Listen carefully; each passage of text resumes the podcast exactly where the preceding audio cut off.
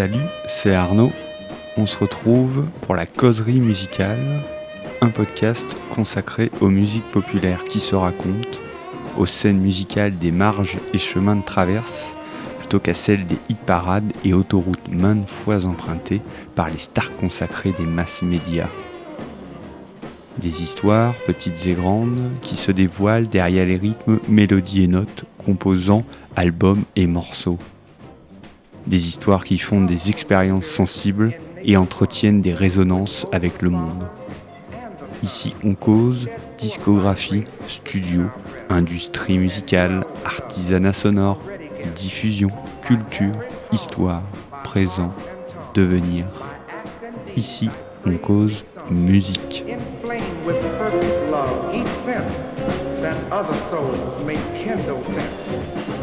Épisode 4 A Love Supreme. En décembre 64, John Coltrane entre en studio pour un enregistrement. Il pense à cette session depuis des mois et il s'est employé à créer des conditions idéales pour jouer une musique qu'il ambitionne nouvelle. Il a rassemblé son quartet formé de Jimmy Garrison à la basse, Elvin Jones à la batterie et Mac Tyner au piano. Les quatre compères rejoindront le studio de l'ingénieur du son Rudy Van Gulder. Ils enregistreront quatre pistes, A Love Supreme. Partir d'un point et aller le plus loin possible. C'est une confession faisant office de ligne de conduite et de méthodologie musicale que John Coltrane livra lors d'un entretien accordé avec le journaliste français Michel Delorme. Partir d'un point et aller le plus loin possible, ces mots ne valent-ils pas tout simplement pour tous les domaines de l'existence? Ces mots ne désignent-ils pas ce que vous et moi entreprenons malgré nous en naissant au monde? Partir d'un point et aller le plus loin possible. John Coltrane est une comète aux trajectoires successives. Celle d'un jeune jazzman prometteur faisant ses classes aux côtés de Miles, il cherche déjà. La musique ne lui suffisant pas pour combler ses manques, comme nombre de jeunes musiciens de sa génération, comme nombre de jeunes jazzmen de sa génération et des générations suivantes, comme nombre de jeunes africains-américains, comme nombre d'humains il carbure à la dope. Sa dépendance entache probablement cette première trajectoire. Pourtant, à l'orée de ce qui suivra, il est préférable d'être prudent quant à un jugement trop hâtif. Il cherche, il ne trouve pas encore. Mais dès le début, il est brillant. Puis, les premières émancipations, celle de devenir soliste et d'enregistrer ses propres disques, celle d'un mari et d'un père de famille veillant à réduire autant que faire se peut ces tendances à la destruction jouissive que procure la cam. Les contrats fleurissent, les enregistrements s'enchaînent et les classiques se gravent sur plastique.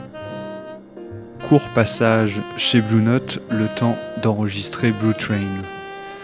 Période atlantique ensuite, où les choses sérieuses commencent avec notamment le disque Olé, accomplissant des premières recherches fructueuses dans le domaine du jazz modal. Son chemin se trace dans la lumière, le free jazz le secoue, l'éveil est saisissant. Puis enfin, la dernière ligne lui fait face. Il ne sait pas, mais il mourra précocement en 1965, après dix ans de carrière, pas plus. Cette dernière tranche de sa vie musicale, cette dernière partie de sa vie tout court, trop courte, et sans aucun doute la plus riche et excitante. Il impulse une nouvelle voix du nom du label qu'il rejoint. Une nouvelle voix avec un E, une nouvelle voix avec un X. Cette voix, il ne l'invente pas, il la souffle. Cette voix, c'est en partie celle de son esprit, de sa foi, de son être spirituel donc. Il puise au-dedans, à l'intérieur, de cette lumière immanente d'un homme révélé et accompli, pour offrir à ses auditeurs, à vous et à moi, une musique profonde, puissante, une musique pure et sophistiquée, une musique dont la vie jaillit à chaque note. Jazz spirituel. Voici le nom que l'on peut apposer à cette voix. Cette lumière inondera nombre d'oreilles et d'esprits et entraînera jusqu'à aujourd'hui un sillon de musiciens inspirés par ce son coltraneien, défiant les étiquettes et les frontières stylistiques. Aujourd'hui, nous allons donc nous intéresser à cette branche souvent méconnue de ce que l'on nomme le jazz. Deep and Spiritual Jazz, par lequel des artistes africains-américains, mais également français, anglais, allemands, italiens, maliens, sénégalais, japonais et j'en passe, ont et continuent à remettre en question les codes érigés de la discipline jazzistique. Le jazz en forme de baiser, love. J'ai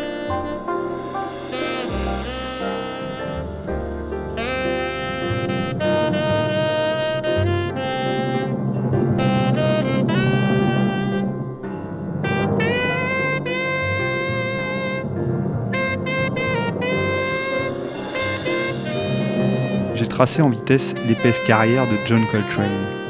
Vous trouverez facilement des ressources pour vous pencher avec plus de précision sur le bonhomme et son œuvre. Train représente un véritable tournant dans mon histoire musicale. Ma rencontre avec lui, au travers de sa musique, ne fut pas immédiate. J'ai gardé plusieurs années des albums à lui, sans y prêter attention. J'avais dû commencer à entrer par la mauvaise porte, l'album euh, Ascension probablement du free vraiment free, barré. Apeuré par la chose et pas encore complètement éduqué à ce son jazz, très libre, j'ai passé mon chemin. Pour mieux y revenir et être frappé par l'album Love Supreme, un classique que j'écoute religieusement lorsque j'ai besoin de me recentrer. J'ai coutume de définir ce que l'on nomme jazz davantage comme une démarche et un champ d'application qu'un style musical stricto sensu. Vous dites peut-être que je cherche la petite bête ou que ma tendance à la distinction n'a aucune limite. Non, détrompez-vous, je ne professe pas par snobisme, c'est que l'histoire du jazz, entre guillemets, n'a rien d'un parcours simple et neutre. Cette histoire est le produit du contexte social, politique et racial dans lequel elle s'inscrit. Le terme même de jazz prête à polémique et certains musiciens se refusent même euh, à l'employer. Lisez par exemple les bons mots euh, d'Archie Shep, un disciple euh, coltranien. Le jazz, il connaît pas. La musique par contre, ou la Great Black Music, c'est son truc. La musique africaine-américaine est affaire d'appropriation. Cantonnée au segment des Races Records au début du XXe siècle, elle s'émancipera de ce déterminisme racial avec le développement de l'industrie musicale moderne, sans toutefois libérer les musiciens et musiciennes de leur assignation et de leurs conditions de noirs américains. Le jazz, édifié par l'industrie musicale, fut un point de bascule. L'enregistrement des artistes euh, africains-américains sur des labels plus conventionnels, non ségrégés, permettra un certain crossover et une diffusion du jazz dans une large partie des communautés américaines. Juste une précision d'ordre méthodologique et épistémologique, pour employer deux termes barbares.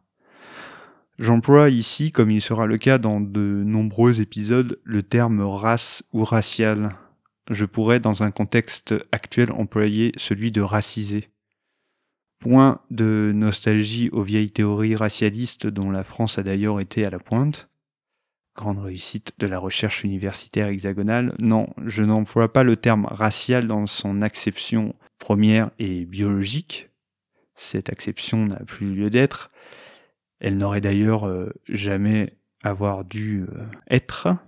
Mais ceci est un autre sujet. J'emploie donc le terme racial, puisque le stigmate et l'assignation raciste détient toujours des manifestations dans le monde social. La race a une existence sociale, pas d'existence biologique, mais une existence sociale. J'en reviens à mes moutons, mes jazzmen plutôt. À l'un d'eux en particulier, Charlie Parker, qui symbolisa comme nul autre l'épopée bebop des années 50. Cette décennie, celle le devenir du jazz, entre guillemets, sa sophistication, ses codes de diffusion et d'écoute. Cette forme, le bebop, est la manière dont les tenants de l'industrie musicale naissante, de la critique et des médias, c'est-à-dire en grande majorité des hommes, non issus de la communauté africaine-américaine, va déterminer le devenir bourgeois d'une musique dont les fondations s'inscrivent pourtant dans les racines du blues, du ragtime et d'un penchant pour les balles populaires. Vous avez bien entendu, j'ai prononcé le mot bourgeois, encore un terme sorti des tréfonds d'un XXe siècle, semble-t-il, révolu. Oui, bourgeois. Pas autant que l'opéra, mais bourgeois quand même. Quand je dis ça, je ne dis pas que le jazz est une musique bourgeoise. Je dis que sa réception est celle d'un public plutôt bourgeois. Pas exclusivement, mais beaucoup. Et cette réception, elle n'est pas le fruit du hasard ou d'une quelconque formule musicologique secrète contenue dans les thèmes. Elle a été construite, plus ou moins consciemment, par les jazz fans et les suiveurs de ce mouvement. Pour aller plus loin sur ce sillon, je vous conseille, euh, si ce n'est déjà fait, de lire, ou même de relire du coup, le livre Free Jazz Black Power livrant une analyse marxiste, certes datée mais toujours valable, du petit monde du jazz. Free jazz, Black Power, oh yeah, la révolution gronde en 1960 lorsqu'Ornette Coleman sort son Free Jazz, album considéré comme la première pierre de cette musique libre, le Free Jazz. Une libération en forme de réappropriation des formes jazzistiques par les artistes africains-américains, une forme qui sera de nouveau appropriée et redigérée pour devenir carrément surbourgeois. Bref, on s'en sort pas, enfin si, peut-être avec Train, on y revient. Avec la décennie 60, fleurissent des formes musicales liées au jazz dont la similarité réside certainement dans les tentatives de le ramener dans le giron de ses origines tout en le projetant vers le futur. Il en va ainsi du jazz dit spirituel dont Train est l'initiateur. Dans mon esprit, plusieurs éléments musicologiques, contextuels, structurels, permettent de détourer le chant de ce jazz spirituel. Le premier, comme son intitulé euh, le précise très explicitement, réside dans la quête spirituelle qu'entoure cette démarche. L'Église, les cultes chrétiens, la foi en un Tout-Puissant sont des jalons indissociables de l'histoire subalterne de la communauté africaine-américaine. Les églises ont constitué un refuge pour faire communauté, justement. La foi, quant à elle, trace une ligne de fuite pour s'extraire de la dureté de l'expérience d'être noir aux États-Unis. Sur ce point, j'ai lu euh, récemment des lignes très instructives sur la place du culte et de la foi dans l'héritage africain-américain. Ceci sous la plume de James Baldwin. Dans son livre, traduit en français par Le diable trouve à faire, un essai euh, initialement paru en 1976 et qui vient tout juste d'être traduit en français. Je vous fais part de ces quelques mots. Vivre en étant connecté à un au-delà de cette vie signifie en effet en réalité, qu'aussi terrifié que l'on puisse être, aussi limité ou aussi seul, quelle que soit la façon dont l'affaire se traite, personne ne pourra plus jamais vous terrifier. C'est pourquoi on entend parfois les noirs dire Tout ce que j'ai à faire, c'est d'être noir et de mourir. Point d'exclamation. James Baldwin. C'est ainsi que les musiciens, groupes, euh, collectifs qui joueront du jazz spirituel intégreront des harmonies vocales issues du gospel, insuffleront une certaine sacralité dans leur orchestration avec des compositions aux références plus ou moins directes au Tout-Puissant et surtout à son message premier Aimez-vous les uns les autres. Quelques noms de thèmes à la volée The Creator as a Master Plane, Dance of a Little Children, Enlightenment, Love Will Find a Way, An Evening with the Devil, Take Me In, Precious Lord, Revelation.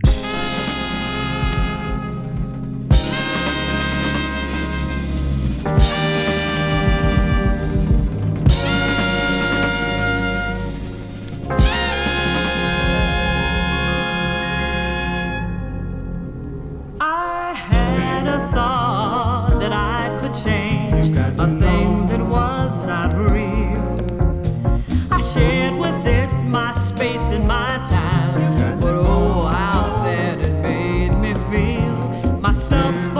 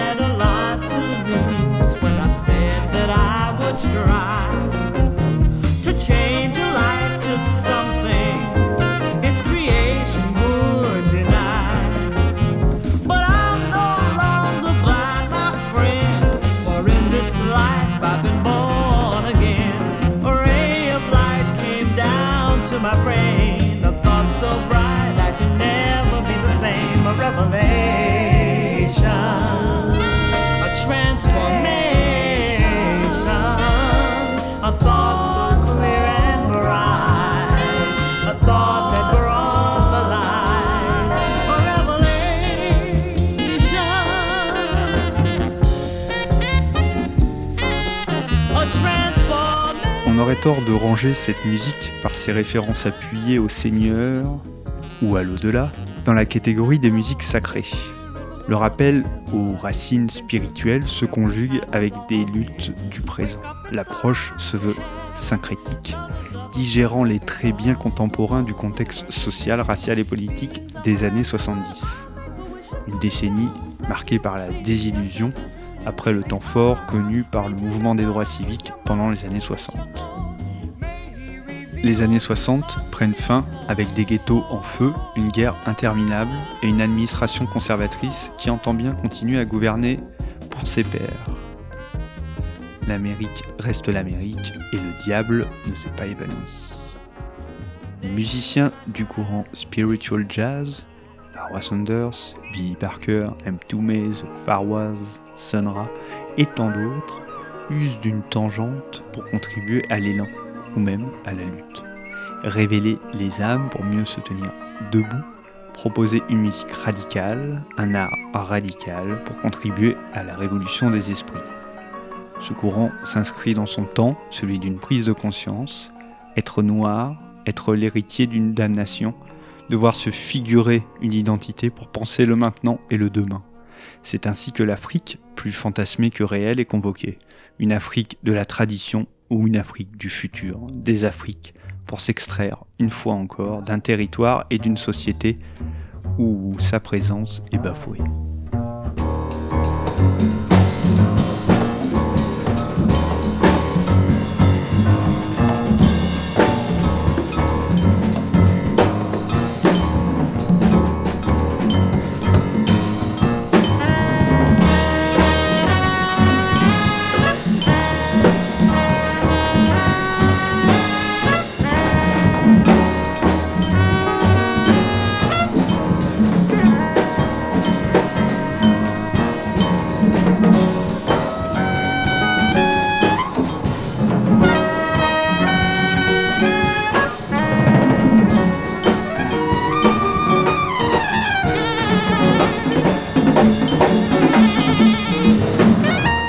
Jazz bebop codifié séduisant la classe bourgeoise jusqu'au jazz afrocentriste, il y a un acte.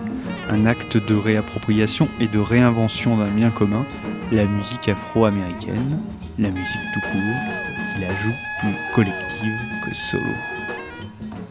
Plus structurellement, le milieu underground du jazz et ses acteurs premiers, les musiciens, s'organisent pour inventer les formes de création, de production et de diffusion leur forme de création, de production et de diffusion.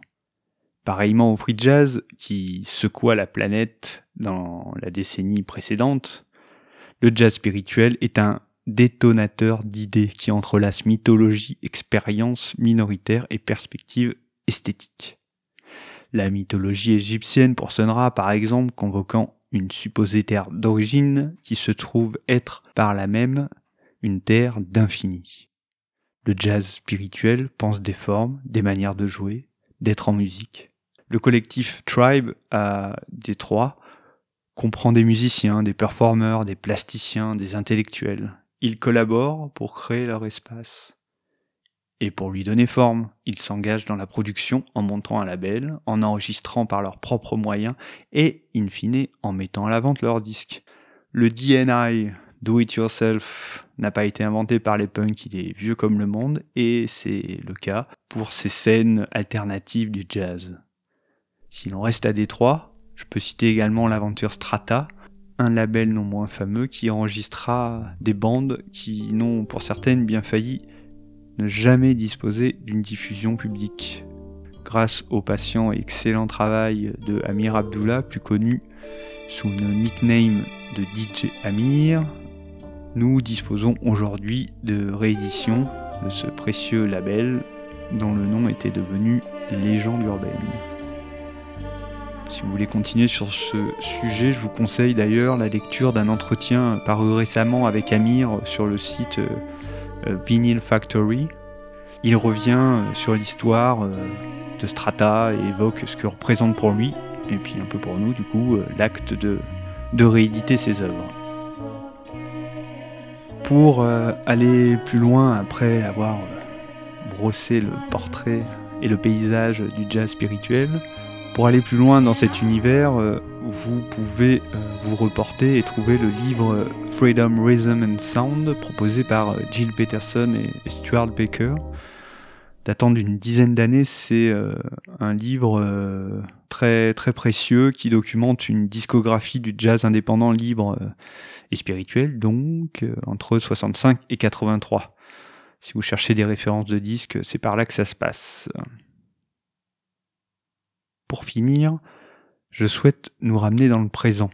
Le jazz spirituel ne se limite pas aux années 70, il a connu depuis et connaît toujours aujourd'hui de multiples continuations et déclinaisons, définissant une approche profonde, sincère, du matériau musical, instaurant des esthétiques singulières et participant d'une démarche minoritaire au sein de l'industrie musicale et notamment celle du jazz, il fait toujours des émules aujourd'hui. En atteste l'éloquence artistique d'un Kamasi Washington, les vagues sans fin de la scène indépendante anglaise avec des formations et musiciens tels que Shabaga Hudkins, Coco Rocco, Meisha, Matthew Earl Soul, en France des personnages musiciens comme Thomas de Pourquerie ou Raphaël Imbert qui développent des voix musicales ou théoriques autour de la spiritualité immanente de la musique ils ou elles dépoussièrent les formes et tentent, comme en appelle notre guide à tous, Saint Joel Coltrane, de partir d'un point pour aller le plus loin possible.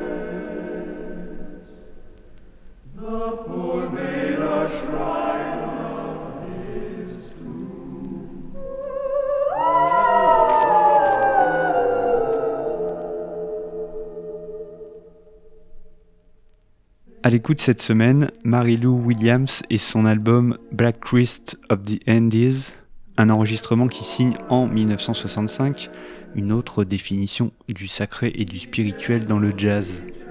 En témoigne ce morceau d'ouverture tel un gospel capté dans l'âme de cette pianiste méconnue qui inscrira ses compositions dans le sillage du patrimoine culturel des musiques africaines américaines et de leur origine, l'Église l'Église non comme stricte institution, mais davantage comme une voie de passage, une foi qui tente de peindre une identité tout à la fois perdue, vivante et en devenir.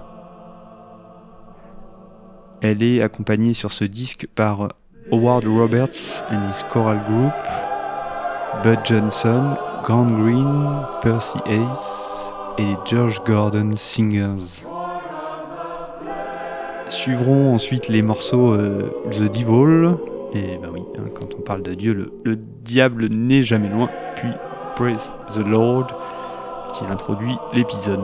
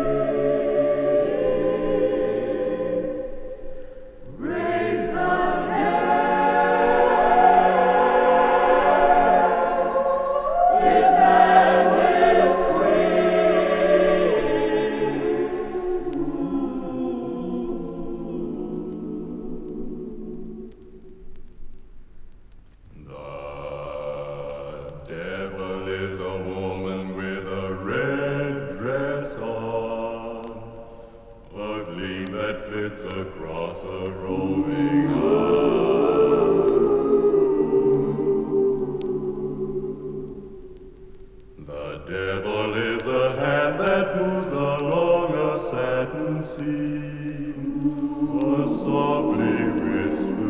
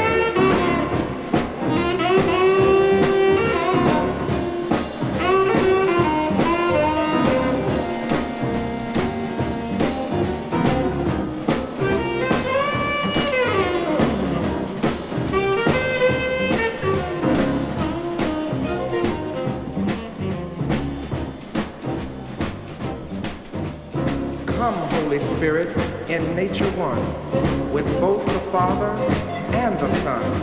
Shed forth thy grace within our breast, and dwell with us, a ready guest, by every power, by heart and tongue, by act and deed, thy praise be sung. Inflame with perfect love each sense, that other souls may kindle thence. In this most gracious Father here, through Christ thy equal Son, our prayer, who with the Holy Ghost and thee doth live and reign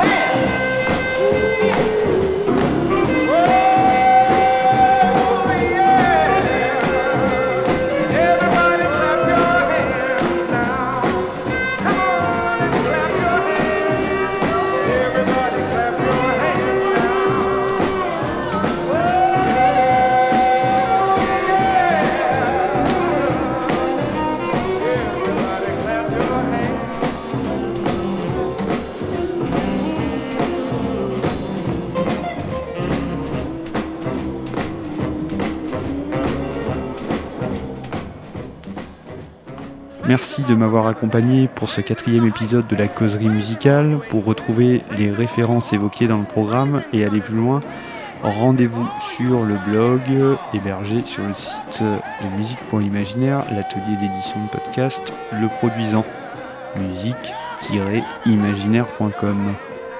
Vous pouvez retrouver cet épisode et le précédent sur SoundCloud, iTunes, Mixcloud. Et puis si vous aimez, n'hésitez pas à ajouter quelques étoiles, commenter ou partager le programme pour que le cercle s'agrandisse. On se retrouve très vite pour de nouvelles aventures. D'ici là, prenez soin de vous. Ciao.